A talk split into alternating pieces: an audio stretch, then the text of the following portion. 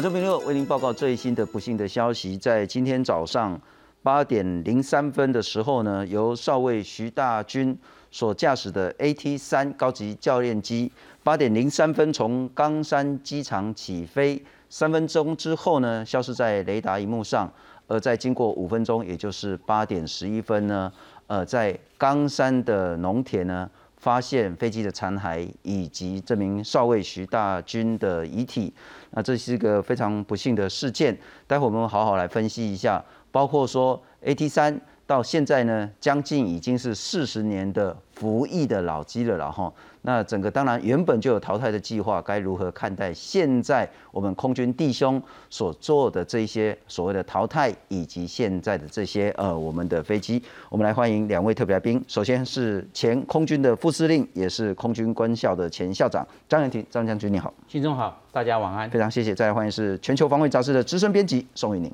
主持人好，各位观众朋友大家好。先来看看今天早上这一起不幸的事件。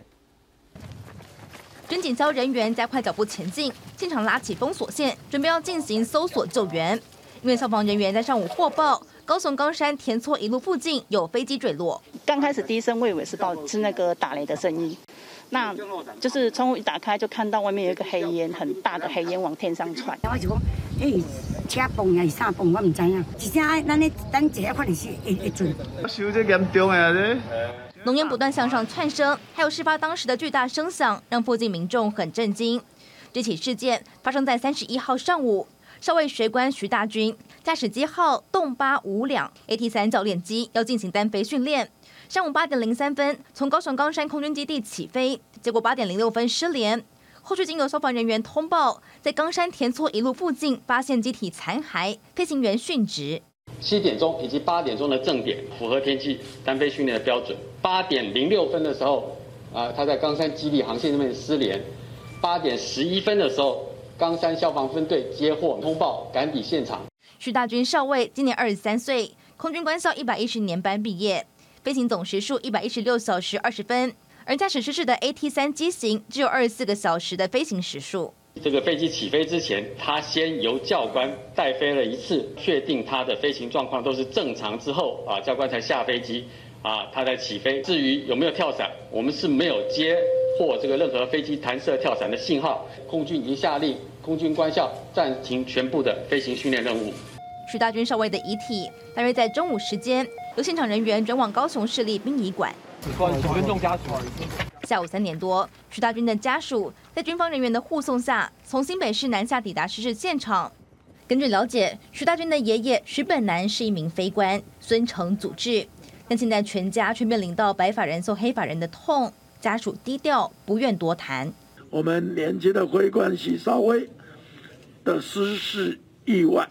非常的痛惜不舍。行政院长苏贞昌表示，对于失事意外感到痛惜，已经有指示国防部进行调查。而总统蔡英文也表达哀痛，除了要求厘清事故的发生原因之外，也要求要协助家属处理后续事宜。记者曹彦俊、陈博玉、孟昭全台北、高雄报道。不过副司令当然整个事故的调查之后一定会做更详细。不过我们现在就现有的掌握的资讯来看看，这名少尉的学官徐大军呢，他是驾驶那个 AT 三，就是高级教练机呢进行单飞训练，自己开，哈就没有其他的教官陪他。那八点零三分刚刚冈山机场起飞，三分钟之后呢就失联了。然后经过八分钟，也就八点十一分呢，消防分队就通通报说，哎，这残兵啊。啊，就有这个机体的残骸，那也有这名少尉的遗体。比较具体的资讯是很年轻的一个飞官，二十三岁。那他总飞行时速呢是一百一十六个小时。那他飞 AT 三呢有二十四小时。在五月十八号的时候呢，第一次单飞 AT 三鉴定是合格的，今天是第二次。那先教官带领三个起落，确定飞行状况都很正常之后呢，教官才下飞机，让徐大军自己单飞。那预计说在上空盘旋，然后触地重飞等等的。我先请教一下，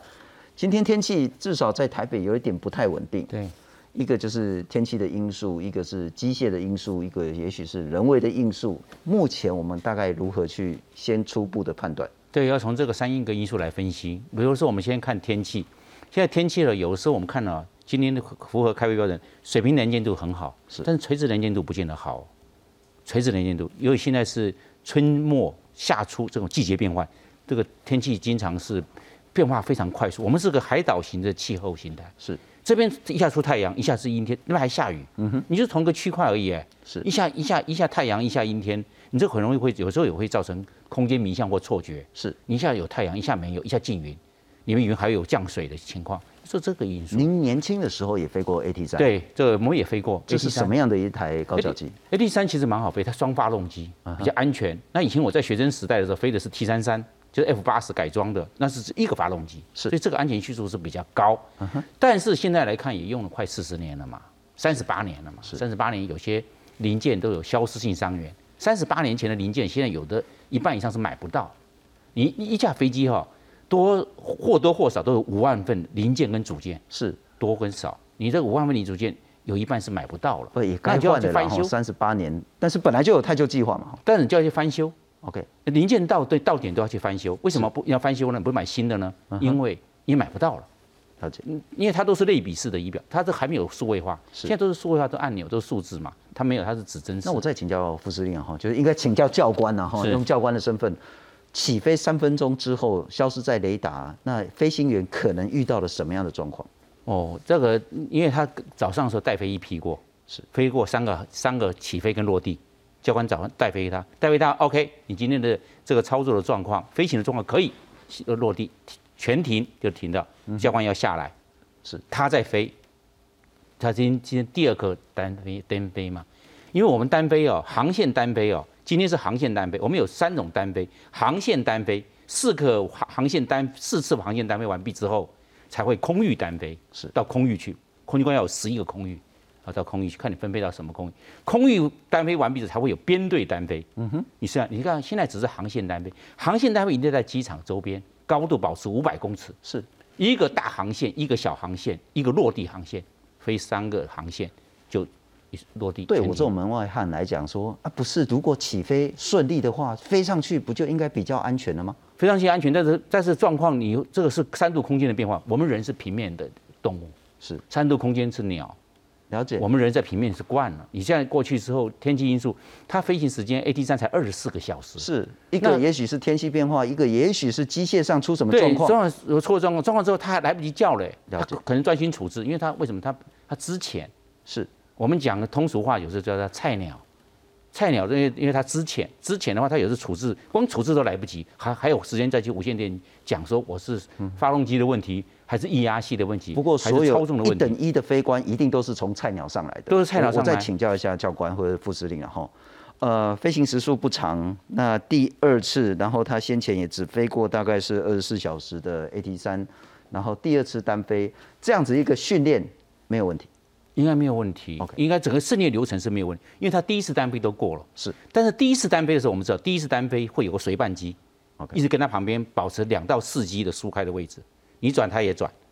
哎，你你你转的，告帮你告诉你速度，然后油门要加上一点，速度稍微小，他会提醒。无线电提醒在旁边，你会讲，哎，知道了，我们叫都会讲一个 Roger。就是迟到的意思。了解，就是知道了。哎，啊，那我再请教啊，就是说三分钟失联，然后经过整个八分钟起飞之后八分钟，然后消防局通报说，哎，在田边看到他。呃，我也知道说您今天接受其他媒体采访的时候，你是说徐大军这个少尉飞官坚持到最后一刻避开民宅，在知道自己可能控制不了飞机的时候，你们所受的训练该如何坚持到最后一刻？对，我想弹射吗？也可以弹射，但是你要问题是，它在处置的时间，因为高度只有五百公尺，你想想看，一零一的，我们一零一就五百公尺高度，就这种高度，对飞行来讲是很低的。是，航线高度就是五百公尺，这是规定，也就是一千五百英尺乘以三嘛，那高度不高哎。如果真的发飞机有任何问题，你这个距离地面在十秒钟处置不到哦。是。你你的反应很快哦，你要足够快的反应才有可能弹射，但弹射的风险依然很高很高。对，如果你我们有前人讲过，能够操纵飞机尽量避开人烟稠密区，是你带到那个没有地方，或者乡间，或者是农田，这都可以。你这可以。如果前面是有大的有高压电线，或者是大那种住宅区，或者是学校，你要尽量避开吧。如果情况已经那么危急，你又必须要顾及不能伤及民宅的话。你所剩下的时间跟选择就更少，更有限，可能他的机会之窗是弹射、跳伞、逃生的机会，可能就在瞬几秒钟之内就消失了。所以我还是强调说，相关的调查一定是后续那个国防部会有更完整、更证实的一些那个资讯。不过请教一下玉宁兄，然后你怎么看待这样子一个年轻飞官的殉职事件？呃，其实我觉得这个对于我们现在看当然是家庭的一个损失，其实对空军、对国军来讲也是一个损失，因为现在我们知道第一个少子化，本来这个呃年轻人就不多，然后再来讲空军的飞行员他的体格要求会比较高，比如说我们第一个讲近视就一定不行嘛，对不对？你还要空勤的体格是合格的，是，然后再来讲你进，即便你进到空军官校去就读，其实基本组学完之后，他的基本上就是战斗组的。才会飞 AT 三，是，那也就是说将来他要飞战机的，那那又是还要删删掉一些人，他才能够进到战斗。你一定要精英中的精英，你才能够进去飞。所以老实讲，这样子来讲话，对于空军来讲真的是一个蛮大损，因为它未来是一个一个新的生力军。是是，不过我们也来看看这一次 AT 三失事之后了哈，呃，这一架 AT 三呢，飞行时速是六千多个小时，对，应该算很老的飞机了吧？它已经三十八年了，飞六千多个小时还算是正常，但堪用，堪用，因为它妥善，它现在是妥善机才出来，了解。但是妥善机它有时候可靠度并不好，因为零件一直在翻修，是，就跟你轮胎已经翻修太多次了，这轮胎上高速公路可能就不不那么保险。我们最近才下定决心要把我们视讯的电脑好好统整一下，类似于类似，因为电脑实在太旧了，你到底是哪里出问题，怎么检查？你这次检查没问题，下一次哪里又出问题，你真的是不晓得。所以年限到了，真的要太旧了哈。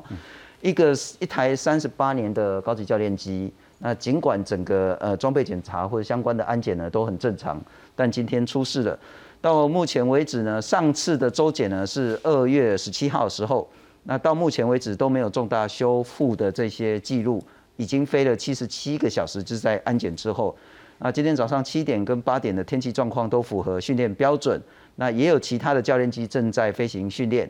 冈山基地每天都会进行驱鸟的作业，当然也不能就这样子完全排除鸟袭了哈。那但是就是有有这样的一个资讯，那然后呢，失联之前呢，在空中强制报告点都是正常的，坠毁之前也没有不正常的呼叫，也没有不正常状况的回报，而且呢，呃，空军这边没有收到任何有关于弹射跳伞的讯号。那只能这样讲了哈，那到底真的有没有弹射或有没有跳伞，这个可能要再查证。那另外呢，所有空军官校飞行的训练任务，包括基本组、战斗组、空运组呢，都先暂缓下来。再请教一下玉宁兄，这台飞机本身的状况，您会如何评估？呃，其实我觉得这个是呃，现在来讲，台湾常遇到相关的失事的时候，大家第一个都想说，好像。拿老旧这个东西来看，那就像陈如刚刚将军讲，你即使保养得当，其实并不会有太大的问题。这个我想，呃，最近大家大家都一个热门的话题就是《Top Gun》捍卫战士的续集在播。大家记，如果看呃有去看你的电影人，或者是说你有看过预告片，大家会知道里面汤姆·克鲁斯有飞一架 P 五 C 二次大战的战斗机，他照样飞得很好。那这个你想想，二次大战的飞机到现在来讲，是不是更久的时间了？那它还能够正常的飞行，表示说，你如果说正常的保养的话，其实它并没有太大的问题。那呃，A T 三来讲的话，事实上来讲，它还呃从我们现在看，就是说它从呃开始服役到现在的确是蛮久，但事实上讲，它中间有曾经经过汉翔公司，他们有执行过延寿计划，在二零零一年的时候，那他们在那个强悍计划下面，他们有进行延寿，也就是把它里面很多的。呃，这种比如说有腐朽的组件，他把它抽换掉，然后补强很多的结构件。其实那个时候他做过一次，所以呃，事实上来讲，的确它符合我们现在飞行训练的一个要求。因为事实上，大家如果说去呃看一下 A D 三它的历年来它失事记录，目前现在呃媒体报道大概总共有连这次十五次嘛，是上一次的失事的时间是二零一五年。所以可以知道，就是说，在这一段前期已经蛮隔了蛮长一段时间，它并没有发生什么太意外的状况出现。是，所以代表说它的机务状况基本上应该还符合空军官校它飞行训练一个需求。所以您认为，呃，在今天这个事件之后，这个所谓的原本的那个太旧城永英的这样子的一个计划需要加速吗？呃，这个部分我觉得就是说，当然，如果我们能够换成新飞机是最好。但是这个部分来讲，可能还要就是考量到说，呃，第一个来讲，像我们现在看到永英它的计划，基本上呀，它现在是飞交台东制航基地。那也就是换掉这个原本第七联队他们的 F 五 E F 这个战机，那它因为它主要是执行步训机的一个任务嘛，是那第第二阶段才会说换掉空军官校他们的 AT 三、那在这样状况下来讲的话，本来它的呃排的这个换装的时间就比较后面。那第二档就是说，呃还要考量到就是汉翔公司它本身生产的能量的一个问题。也就是说，你今天假设说，哎，我希望赶快把这样基地换完，然后或者是说我可以一部分就是扩大产能，我一部分就可以先开始换康山空军官校的。那这个的话，可能就要看汉翔公司它有没有办法能够提高这个产量。那汉翔是要交六十六架的永鹰，对那其中一半呢可能是到支行，然后另外一半才到空军官校来。对，那。空军官校当然是比较晚的一些那个接受的了哈。对，要三年是不是？对，差不多要要他他有每年有交的期程，像今年大概我记得好像是六架还是几架要交完。那这个部分呢，当然因为因为呃，毕竟就是说现在我们的看法就是说呃，基本上大家 AT 三它作为基本的飞行训练还够。那 F 五 E F 因为它的状况呃，我们知道前一两年发生状况蛮多的嘛，是，所以说当然对对空军来讲，他就希望说我是不是先把这个 F 五 E F 的部分先换换掉，而且它这个部分来讲的话，因为是步训队，步训队的任务来讲，它主要是为了将来飞行员能够转换到飞这个新一代的战机，是 F 十六啊这些战机。那所以对他来讲，当然任务上是会稍微有一点比较急迫性。是，不过副司令，我们之前也谈过，包括那个 Mirage 的问题，然后包括 F 五 E，我们事前之前也谈过了哈。但每一次空军发生这个不幸的事件，就不外乎检讨说人员训练是否足够，人员的状态是不是良好，当时的空那个天空的条件是不是怎么样，或者是机械的这些问题。但我们来看看，是不是有需要再去思考整个太旧的速度再加快一点点。AT 三高教机呢是中科院航发中心跟美国一起共同研发的，那后来由汉翔公司来制造。那 AT 三总共做了六十架，那就是原本设计就是机组员有两名，然后那极速是九百零四公里等等的。那服役到现在已经三十八年了，换句话说，其实年纪是蛮大的飞机了。那未来要由永鹰来逐步取代。那连同今天的事情呢，总共发生了十五起的事故，有总计十名飞官殉职。请教副司令之前，我们再来看看 AD 三对台湾的重要跟历史。它是第二次的航线单飞，它单飞起飞之后，并还没有做第一次的这个触地重飞啊，就在机场东北的地方失联。第二次单独飞行 AD 三教练机，空军官校学官徐大军失事殉职。曾担任过空军官校校长的前空军副司令张延廷分析，机械状况以及学官如何应变，将是未来可能调查重点。他如果飞机有什么故障的问题，或者其他机械的因素，甚至吸到鸟，因为高度低，航线单飞啊，高度只有五百公尺，那我们可以看一零一大楼那么的低，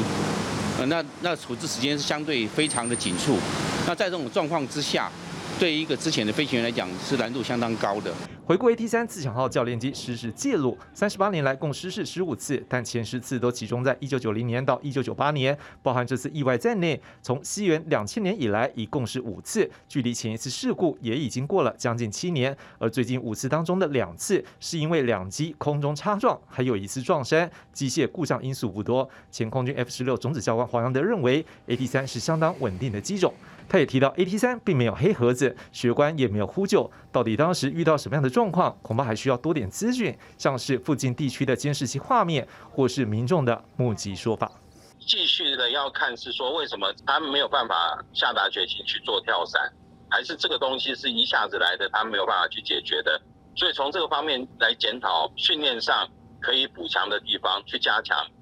未来永鹰高教机将取代现有 AT 三教练机与 F 五战机，作为战斗组学官完成 T 三式教练机训练后的后续训练机种。由于永鹰可以说是初阶版的 IDF，外界担心是否会让学官压力过大。黄德认为，只要学好各项科目训练，遵守飞行纪律与要求，就能安全操控战机，并逐步学会各项飞行技能。记者张志雄、庄志成、曹彦俊、陈柏玉台北报道。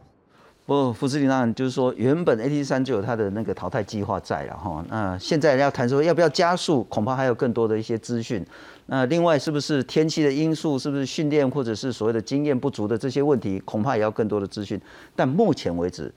接下来空军可以怎么做，朝着哪些方向去思考？我认为可以从两两个角度来思考。第一个，我们从招生来看，这个是来源。那我们招生空军系是比较是高风险的行业，是，那实际上是要要素质要要提升，你少子化量就少了，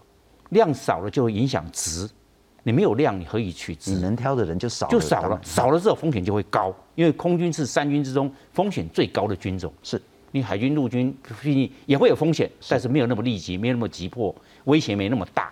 但是空军的这几年招生素质，事实上是理解，是有些堪虑，这些有些有些增候，有些现象已经发生了。堪虑是跟待遇会有关系吗？跟待遇的关系，我认为不大。OK，待遇是可以，待遇的关系，我要认为是要从飞行教官的待遇来着手，因为飞行教官一个一个小时才两千块。比民航机拿的还少，但是他们的风险所以非常的高。学官有风险，教官风险也很大。哎，对，教官风险也非常的高，因为他从来都不会飞，从不会飞到会会飞，要教他，那风险最高。那民航机它都是静态飞行，在平飞嘛，就是一直平飞。他们不一样，他们动态飞行，是一做科目、做特技、做性能、做起飞、做落地，哇，他们很忙，结果待遇还比民航机差。他们现在一个小时才两百两千块钱的新台币，我认为要给他们加到一个小时五千块。才合理，你这样才可以留得住人才。是，那这些优秀的教官去带飞这些学学员、这些学官，是你这样才能够在职上做补强。你不要国家花了好多好多资资源跟心力，然后栽培一个好的飞官出来之后，他去开民航机。对对，那我带空当空军官校长的时候，我一看啊，他们好累，起早爬晚，带学官压力很大，而且在空中哦，是有高度的变化、气压的变化、温度、速度的变化，非常的快速。一才两千块给他，我看他们每一个人都好累，你这样会会影响品质。不过我看了一下，大概整个太旧计划到二零二六年，六十六架的这个永鹰才会全数交机，会不会太久了点？我认为稍微慢，但是问题是汉翔它有限制，它现在同时做三件事情，做做永鹰号高教机要六十六架，三十三架给台东第七联队，三十三架空军官校，所以它这个进度上是已经排好排期排好。第二个，它现在在做凤展，F 十六从 F 十六 AB 改为 F 十六 V。他现在还在如火如荼，还在做，还没有结案，还在做这个。第三方面，他现在在做维维护这些 IDF，IDF 是汉翔做的，是就是航班以前的航班中心做的。那这些的后勤、这些零件补给都是汉翔提供。他三个在作战，你叫他加快这个速度，我认为不要。是你再加快的速度会影响品质。他有他的工进工程进度，你这工进要他加加速，他的品质会下降。是那这样会风隐藏风险在里面，而且飞机有的东西零件呢，一封之后啊，没有三年五年不打开的。你你你你五万多个零件跟组件，你怎么每一个打开？是，所以我认为不要再加加速这个方面。要要本来是说三个月产生一架，比如说我们打比方，你不能交两个月用一架。它会让加班之后，它的品质还有它里面的管制是安全管制可能会出一点问题。如果汉翔能量可以的话，本来就要换，就早点换，对，不要再拖到好几年。这是理想，是如果能够这样子早点换，空军官要早点拿到这些新的飞机最好，因为他们最之前、最之前飞机飞机要飞最新，是不要飞的最老。你今天已经够之前了，已经风险很高，你就要飞最。